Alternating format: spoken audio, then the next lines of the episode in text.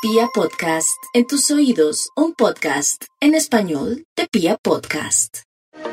Para los Tauro, año de logros, de méritos, de proyecciones certeras y de reconocimientos a todo aquello que han venido haciendo. Año para soñar, para llenarse de argumentos, pero sobre todo para realizar acciones con las cuales puedan transformar sus destinos y darle a la vida una lectura totalmente distinta al pasado. El apelativo es quienes toman las riendas del futuro y avanzan con vigor hacia el mañana. Mejor no pueden estar. Esto es beneficioso económica y laboralmente hablando. En temas de pareja es de cuestionamientos, de confrontaciones. Afortunadamente buscan la estabilidad y la tranquilidad, pero es un año donde se cuestionarán profundamente si vale la pena seguir, mantenerse o continuar. Eso es.